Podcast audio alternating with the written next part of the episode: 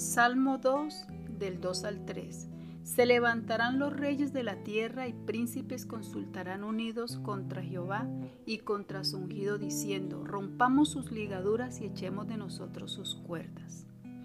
Este es un salmo mesiánico debido a su descripción profética de Jesús el Mesías.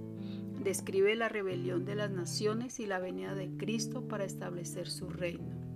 Quienes se unieron a esta rebelión no solo fueron las gentes o los pueblos o las multitudes como lo dicen otras versiones bíblicas, sino también vemos un grupo de gobernantes y líderes religiosos.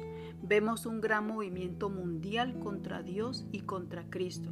Esto es una batalla entre dos reinos, el reino de Dios y el reino del enemigo de Dios. Así como el justo medita de día y de noche en las escrituras, así estos individuos maquinan contra Dios y el ungido. Todos estaban divididos, los fariseos, los saduceos, los gentiles, los judíos, pero en algo que ellos estaban todos unificados al aborrecimiento al Dios vivo y su Hijo Jesucristo. Los hombres rechazan la autoridad de Dios, no soportan la idea de tener que someterse a sus decretos. Ven los estatutos como cadena que esclavizan y no es por falta de evidencia que no creen, es por falta de moral, es por su enfermedad religiosa, tienen sus propios conceptos de la divinidad. No quieren aceptar los estándares de la ley de Dios.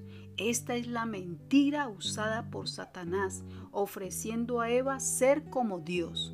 El hombre quiere ser su propio Dios, rechazan sus mandamientos, se rebelan con decretos antibíblicos, no quieren tomar en cuenta a Dios. Rompamos sus ligaduras o cadenas esto se refiere a quitar el mandato de Dios. Quieren desligarse de todo compromiso con Dios. Lo que es corrección, lo que es disciplina, lo ven como una atadura para no someterse y vivir su vida como les plazca. Tenemos una naturaleza física pecaminosa, controlada por la maldad y las pasiones, pero esa naturaleza tiene que ser controlada y dirigida por el Espíritu Santo. Miremos lo que dice Juan 3, 19 al 21. Y esta es la condenación, porque la luz vino al mundo y los hombres amaron más las tinieblas que la luz, porque sus obras eran malas porque todo el que hace lo malo aborrece la luz y no viene a la luz, porque sus obras no sean redarguidas.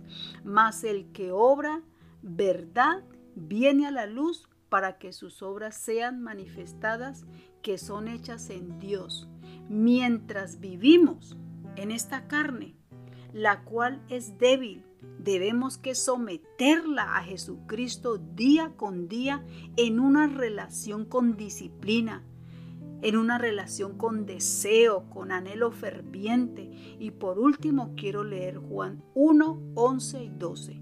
A lo suyo vino y los suyos no le recibieron, mas a todos los que le recibieron, a los que creen en su nombre, les dio potestad de ser hechos hijos de Dios. Dios te bendiga.